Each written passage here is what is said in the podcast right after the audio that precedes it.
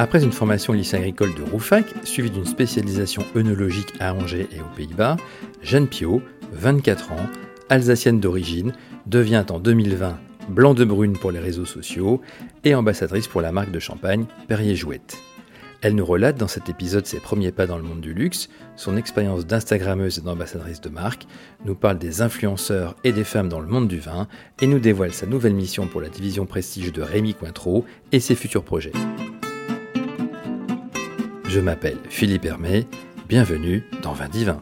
Bonjour Jeanne. Bonjour Philippe. Bienvenue dans Vin Divin. Merci à toi pour l'invitation. Moi je te connais en fait sous le nom de Blanc de Brune, euh, puisque tu as un compte Instagram euh, qui a du succès, hein, puisque tu as presque 12 000 euh, followers. 12 000 personnes qui sont donc abonnées à ton compte.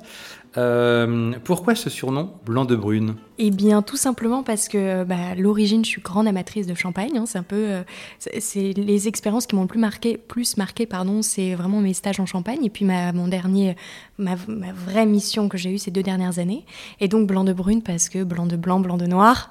Euh, comme tu le remarques, je suis brune, donc voilà, c'est venu assez naturellement et Blanc de Brune. D'accord. Donc au début, tu montes en fait, enfin tu crées ton compte Instagram comme tout un chacun, et puis tu commences à poster des, euh, photos de toi, des photos de, vin ou de champagne que tu dégustes, etc. Et puis euh, petit à petit, euh, ça prend. Tu deviens juste après le, confinement ambassadrice pour une grande maison de champagne, euh, Paris Jouet pour ne pas les citer. Euh, comment on devient ambassadrice d'une marque euh, de champagne comme ça? Euh, je pense qu'il y, a toujours une part de chance. Euh, avant en fait le confinement, euh, j'ai été approchée par une agence en fait de portage qui s'occupe des recrutements en fait pour ce type de poste, l'agence PWP. Et, donc ils ont repéré mon profil qui donc comme tu l'as compris est très axé vin. Et j'ai passé divers entretiens. J'ai eu beaucoup de chance parce que énormément de, de candidats hein, pour ce poste. Et, euh, et voilà, j'ai été recrutée en fait avant le confinement, donc quand j'avais pas encore de, de, de followers. Euh, donc je pense que ça n'a pas pesé dans la balance. Et, euh, et voilà, je suis arrivée chez, chez Père et Jouette suite au confinement, le 1er juillet 2020. D'accord. Alors, en quoi consiste le, le job d'ambassadrice de Paille et Jouet?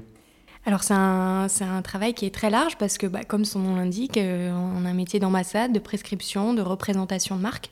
Euh, donc à travers à la fois les différents événements qu'il peut y avoir, hein, les salons, les galas, surtout quand on, on, on, travaille pour une maison comme Père et Jouette, c'est une maison qui a une aura qui est euh, très forte. Et donc on est amené à faire plein de, de beaux événements euh, euh, tout au long de, de l'année. Et puis euh, pour moi il y a une vraie mission commerciale. Hein. Moi je me, me sentais vraiment investie investi, en fait vraiment dans la partie bah, commerciale puisque moi, mon objectif, c'était que mes vins euh, soit dans les établissements euh, euh, qui, qui, méritent Père et Joëtte, hein, puisque c'est une maison qui s'est resegmentée vraiment sur la partie prestige, mmh. donc avec comme objectif euh, l'infiltration de la gastronomie, donc les restaurants étoilés, les palaces et les hôtels 5 étoiles. Donc euh, voilà la, la, la, typologie de clients. Donc je faisais beaucoup de rendez-vous clients avec euh, bah, à la fois des, des parties vraiment de, de, négociation, mais surtout des parties d'éducation avec des masterclass, des dégustations où je parlais de la maison et voilà d'introduire d'introduire les vins, la philosophie auprès d'une cible, d'une clientèle professionnelle. J'imagine que tu n'étais pas la seule ambassadrice euh, chez Paille Jouet Si, en tout cas en France, ouais, moi j'avais la chance de m'occuper de toute la France, avec euh, évidemment des, des, régions prioritaires, donc Paris, euh, les Alpes, donc euh, Megève, Courchevel mmh. principalement, et puis euh, le sud-est avec Saint-Tropez, Monaco. D'accord. Donc beaucoup de, beaucoup de représentations, beaucoup de de parties aussi, beaucoup de, de, choses sympathiques. Absolument, ouais, ouais, ça a été une expérience euh, plus qu'enrichissante euh, à, bien des niveaux. Et puis, euh, c'est une expérience qui te, forge parce que moi, je, donc, je sortais d'école, euh, la maison m'a fait confiance quand même euh, à un jeune âge. Ça, d'ailleurs, je la, la remercierai jamais assez. J'avais 21 ans quand je suis arrivée. Et donc, forcément, tu te, tu forges déjà un caractère puisque tu rencontres des gens. Père appartient à un grand groupe, Pernod Ricard. Donc, tu es euh, confronté à des gens qui sont parfois bienveillants, parfois un peu moins. On est dans un grand groupe, c'est un peu la, la, la, cour, euh, la cour des grands, si je puis dire. Moi, je ne m'attendais pas à, à, ça. Donc, tu te forges un caractère, tu apprends à, à, gérer, euh, à gérer les relations euh, professionnelles. Et puis, beaucoup de, beaucoup de prise de parole, en fait. Ça, c'est ça qui a été vraiment un des, un des points les plus géniaux pour moi, c'est d'apprendre à prendre la parole devant bah, des fois 100, 200, 300 personnes avec un micro. Et c'est ça, c'est un, une super école. Père et Joëtte a été une super école. Alors, on va faire un petit jeu si tu veux bien. Ouais. Je vais te demander de nous pitcher Parier Jouer en 3 minutes. Alors, euh, bah, c'est bien, ça me rappelle euh, des bons souvenirs. donc Père et Joëtte, maison bicentenaire, création en 1811. Euh, à l'origine d'une histoire d'amour entre Pierre-Nicolas Perrier et Rose Adélaïde Jouette, euh, qui se marient en 1810 et un an plus tard, ils créent la maison à Épernay. Donc ça, ça a été euh, très fort, enfin très important dans la construction du patrimoine viticole de la maison, puisqu'aujourd'hui, les principaux vignobles se trouvent au sud d'Épernay, donc dans la côte des Blancs. Mhm. Donc maison de Chardonnay, hein, qui a implanté le Chardonnay en 1811, quand c'était pas encore le, cépage le plus répandu, au profit de, de cépages beaucoup plus productifs. Et donc aujourd'hui, la maison Perrier Jouette, c'est 65 hectares, dont 56 dans la Côte des Blancs sur Cramant et Avise. Donc on est une des maisons euh, qui a le, plus de terre sur ces deux grands crus qui sont mondialement réputés. Voilà, donc maison de Chardonnay, 99% de grands crus sur le, sur le vignoble, et puis une vraie recherche de la qualité avec des vieillissements beaucoup plus longs que ce que l'appellation impose. Donc euh, pour moi, la, maison avait vraiment toute sa place euh, en gastronomie, en palace, en hôtellerie, qu'elle n'avait pas en fait il y a encore quelques années. quel est ton meilleur souvenir de ces deux dernières années? C'est dur pour moi d'en choisir un parmi, euh, bah, parmi tous.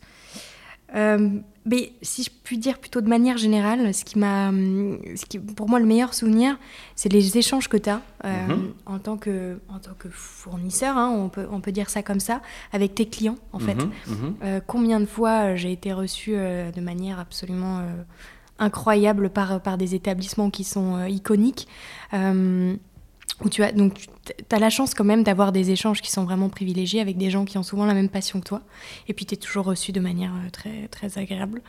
Donc ça c'est un des, euh, une des choses que je, retiendrai, c'est la bienveillance que tu as dans le, dans le, monde du vin et particulièrement dans, dans, dans le champagne. Euh, tu vraiment as, une bienveillance qui est quand même assez incroyable quoi. Aujourd'hui, tu as presque 12 000 followers, donc on l'a dit tout à l'heure sur, sur Instagram. Quelle est la différence qu'on peut faire entre une ambassadrice et une influenceuse euh, Pour moi, ça va de pair parce que ambassadrice, euh, évidemment, ambassade, donc euh, le but c'est qu'on soit le, plus, le plus vu, qu'on donne le plus de visibilité à la marque et, d'agrandir son aura au maximum, évidemment à des échelles différentes. Mais moi, à mon échelle, c'était ultra important de, développer mon compte Instagram pour, encore une fois, parler de la maison Père et Jouette et que ce soit vu et entendu par le maximum de personnes. Et alors, si, la différence je dirais qu'en tant qu'influenceuse, moi j'avais j'avais euh, j'avais à cœur de pas parler d'autres maisons de champagne sur mon compte Instagram quand j'ai commencé chez Père Jouette, ça me paraissait euh, disons logique. Mhm. Euh, et donc Mais tu n'avais pas de clause dans ton contrat non, spécifique. J'avais pas de clause officielle. après clause morale bien sûr. voilà, absolument, mhm. absolument. Je pense que ça aurait été très très mal vu si, si j'avais fait le contraire mais mais voilà et donc l'influenceuse est peut-être plus disons, à moins de, moins de limites et peut parler peut-être un petit peu plus librement d'autres maisons, euh, d'autres maisons sur, euh, sur, un, sur son compte, quoi. Mhm. Ce que, chose que j'ai évité de faire. Par contre, j'ai continué à parler de vin sans aucun problème, mais ouais, peut-être un peu moins de, de liberté sur la partie champagne. Est-ce qu'aujourd'hui, c'est devenu incontournable pour une marque de vin et a fortiori de champagne d'être sur les réseaux sociaux et en particulier sur Instagram. Ah oui, absolument, je pense. Les, les, réseaux sociaux, Instagram, euh, quand j'y étais très investi pendant le Covid, j'y passais euh, entre 6 et 7 heures par jour. Euh, c'est énorme, c'est vrai que c'est très énorme. Mais alors par contre, ça va très vite. Hein. Du coup, on prend à peu près 1000 abonnés toutes les 3, 3 semaines, un mois, quoi. Donc euh, ça va très vite. Mais oui, je pense que c'est absolument nécessaire. Ouais, bien sûr, tout le monde est sur les réseaux sociaux aujourd'hui, particulièrement sur Instagram. C'est une super visibilité pour, pour les domaines. Donc non, bien sûr. Tu souhaites demain te lancer sur TikTok? Je pense pas. Tu penses pas? Je pense pas parce que, alors, sauf si j'ai le temps, mais je, change de, de, mission là, à partir de septembre. Je pense que ça va me prendre beaucoup de temps parce que gros challenge, gros challenge encore une fois. C'est pour ça que je, je suis partie de la maison. Donc avoir le temps pour faire TikTok, à mon avis, non. D'accord. Tu peux nous dire chez qui Mais je pense qu'il faudrait que je le fasse. Et tu peux nous dire ce que tu vas faire ou C'est encore confidentiel? Non, non, euh, avec plaisir. J'ai pas encore annoncé officiellement sur mon compte Instagram, mais je pense que quand ce podcast pardon, sortira, ce sera, fait depuis longtemps. Tout à fait. en fait, je vais travailler pour euh, Rémi Cointreau, le groupe Rémi Cointreau, qui a créé une division euh, vraiment nouvellement prestige, donc mhm. Rémi Cointreau France Distribution. Euh, qui regroupe les marques prestige du, groupe. Mhm. Et donc moi, je vais euh, reprendre la partie commerciale pour, euh, pour toute la France. C'est pour ça que je dis que c'est un beau challenge. donc sur Champagne Telmont, qui est un champagne mhm. avec un, potentiel pour moi qui est juste infini. Domaine des Hauts-de-Glace donc qui est un, domaine, encore une fois, précurseur, le, premier domaine bio qui fabrique du whisky, la première maison du whisky bio, en fait, en France, qui a été mhm. créée en 2009. Louis XIII, mhm. et Belle de Brie. D'accord. qui est une liqueur. mais moi, je vais, ma vraie plus-value va être sur Champagne Telmont. Et puis, Domaine des Hauts-de-Gages, j'y crois vraiment. Évidemment, euh, le cognac Louis XIII, on ne le présente plus. Mais voilà, c'est un joli challenge et donc je vais reprendre euh, la partie euh, commerciale cette fois-ci pour tous les clients prestige. Comme tu l'as dit sur un de tes posts en 2017, je crois, est-ce que la picole, c'est vraiment sérieux? Tu es bon, tu es bon, Philippe. eh bien, j'aime à dire que les deux sont possibles. Moi, je. Alors, Bon, je dirais que pour moi, le, vin, c'est vraiment la convivialité et j'aime l'aborder comme ça. Alors, euh, évidemment, j'ai des études techniques qui pourraient euh, un peu décrédibiliser ce que je dis là, mais pour moi, c'est important de, se rappeler qu'il s'agit de vin, il s'agit d'échange, il s'agit d'humain, en fait. Euh, et donc, pas forcément trop se prendre au sérieux. Et ce qui n'est pas, pas forcément le cas dans le monde du vin, on a, on a quand même des égaux euh, que ce soit les cavistes, les sommeliers, les commerciaux également.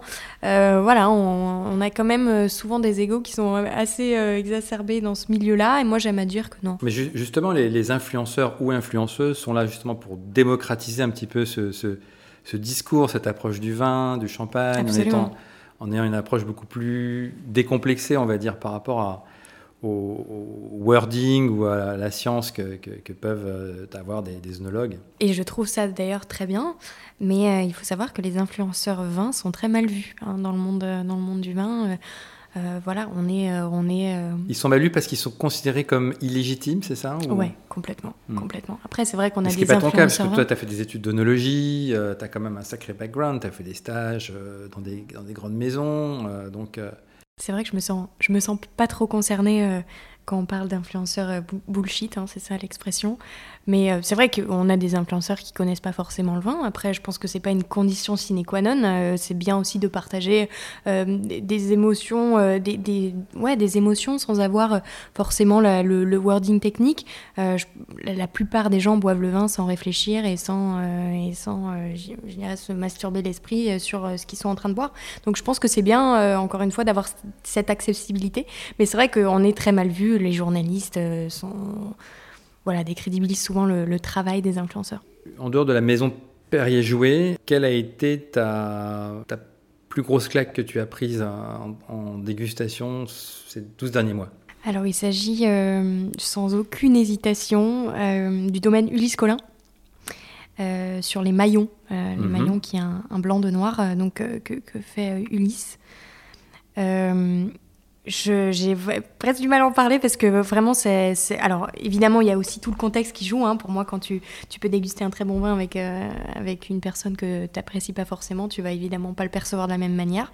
Donc là il s'agit d'un on dit souvent d'ailleurs que le plaisir de la dégustation c'est avant tout la, personne avec laquelle tu vas partager euh, cette dégustation. Ah oui je suis absolument tout à fait en, accord avec avec ça.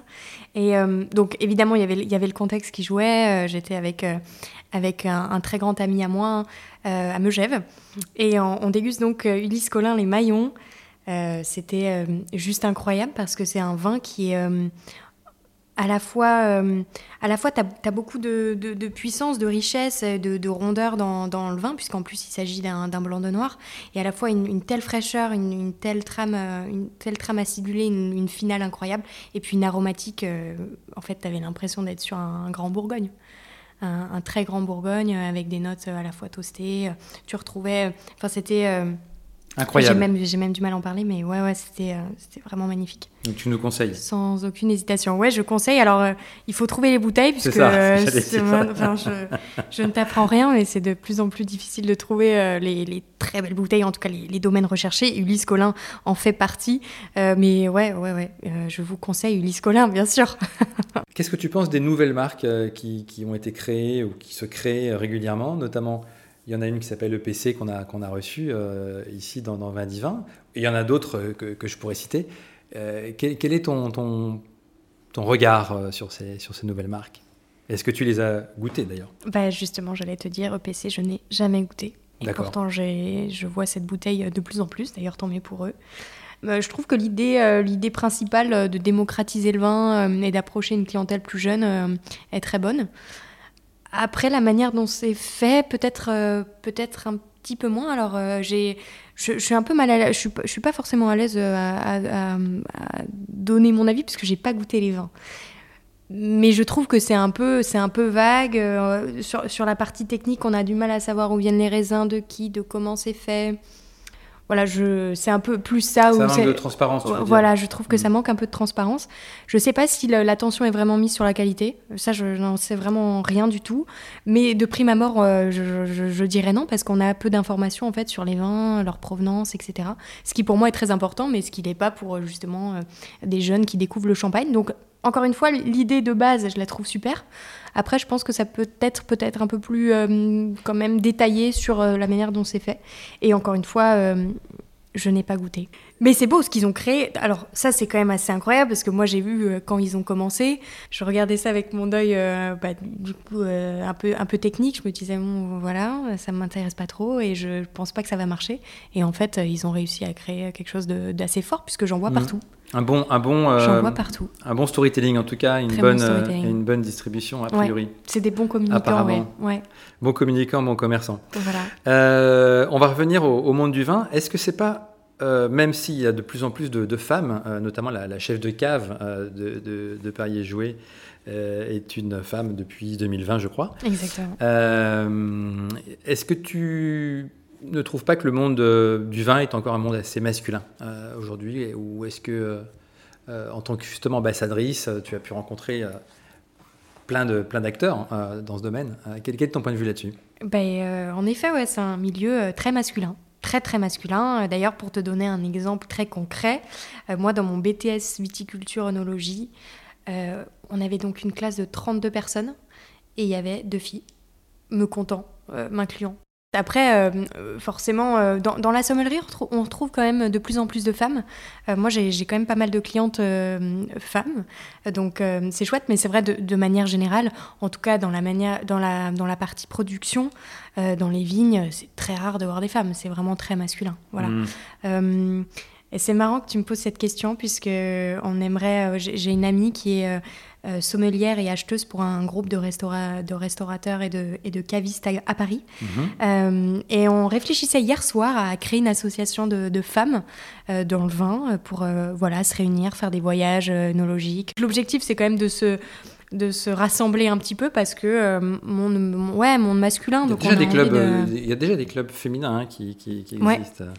Euh, dans, ce domaine. Oui, oui, c'est tout à fait vrai. D'ailleurs, je, pense à, Margot de, de, Rouge Lèvres, évidemment. Mais là, on voulait vraiment le faire pour les, pour les professionnels qui, qui, travaillent dans le vin. Un groupe assez confidentiel hein, d'une dizaine de, femmes euh, avec qui on aurait envie d'aller euh, faire des voyages, aller voir les vignerons, faire des dégustations. Ouais, on, est, on y réfléchit, ouais. Comment tu te vois dans 10 ans, dans 15 ans? C'est quoi ton, ton objectif, ton rêve, le truc qui voilà, qui serait vraiment pour toi l'aboutissement euh, de, ta carrière Ce serait d'avoir ta propre maison de champagne euh. Alors j'ai plusieurs, euh, j'ai plusieurs idées. Alors avoir ma propre cuvée, ouais, faire mon propre vin, ce serait, pour moi, ce serait juste incroyable. bon, malheureusement, encore une fois, c'est tu n'es pas sans savoir qu'en tout cas en France, c'est très compliqué euh, aujourd'hui d'acquérir des, parcelles. J'y suis encore loin. Mais, euh, Tu peux aussi faire euh, ce que fait Paulinaire à, Angers, créer un chai urbain. et donc, du coup, tu fais venir les raisins, tu vinifies toi-même et tu fais un vin qui n'a pas l'appellation, qui est un, vin de, France, mais qui, qui est fait par justement une vigneronne. C'est sûr qu'il y a, en effet, il y, a des, il y a des alternatives. Après, j'imaginais plutôt dans un premier temps, mais euh, de manière euh, là assez proche, à faire euh, voilà une cuvée en, partenariat avec un, domaine choisi, euh, une cuvée à mon, à mon nom euh, que j'aurais que j'aurais choisi, vinifier un tant soit peu en fonction des, de, de, de, la période de l'année, mais l'objectif ce serait vraiment de, de, conduire une vinification et même travailler les, les rangs de vignes qui seraient dédiés à ma cuvée, mais voilà de, conduire vraiment la production de vin de A à Z. Ça j'aimerais vraiment le faire de manière très proche. en vivre compliqué, mais j'aimerais bien avoir une, tu vois, monter des caves à vin. Euh, avec voilà, des, très grands vins, arriver à avoir des, jolies allocations. Et moi, j'aimerais bien euh, voilà, euh, avoir des, des, bars à vin comme ça, démultiplier dans des, dans des zones bien particulières. Et, voilà, être à la tête d'un réseau de, de, bars à vin. Euh, est-ce que tu as des choses à ajouter, euh, des choses que tu voudrais partager avec les auditrices, auditeurs de Main Divin qu'on n'aurait pas évoqué par exemple? Écoute, non, je pense que tu as. Alors déjà, c'est un exercice qui est, euh, qui est intéressant et à la fois, j'ai pas l'habitude de parler de, moi comme ça là, donc c'était assez, assez intéressant de le faire, mais là, je pense que tu as, balayé toutes les questions auxquelles je pouvais répondre. Bon, bah super. Bah écoute, euh, je te souhaite euh, une très bonne continuation euh, pour la suite de, ta carrière et, donc de ton, prochain challenge. Et puis, bah, je te dis à bientôt. Ouais, à très bientôt. Merci pour ton accueil. À bientôt, au revoir. À bientôt. Merci d'avoir pris le temps de nous écouter et de nous être fidèles. Vous êtes en effet toujours plus nombreux à écouter ce podcast et à nous suivre sur les réseaux sociaux. Vous pouvez également vous abonner au club Vindivin sur vindivin.fr. Ce contenu a été créé avec le soutien de Alma, société de conseil en croissance digitale qui accompagne les petites et moyennes entreprises dans leur transformation digitale à travers les leviers du e-commerce, de la data et de la publicité. Dans le prochain épisode, nous retournerons à Cognac voir comment une des plus anciennes marques s'est réinventée grâce à un rappeur. En attendant, portez-vous bien.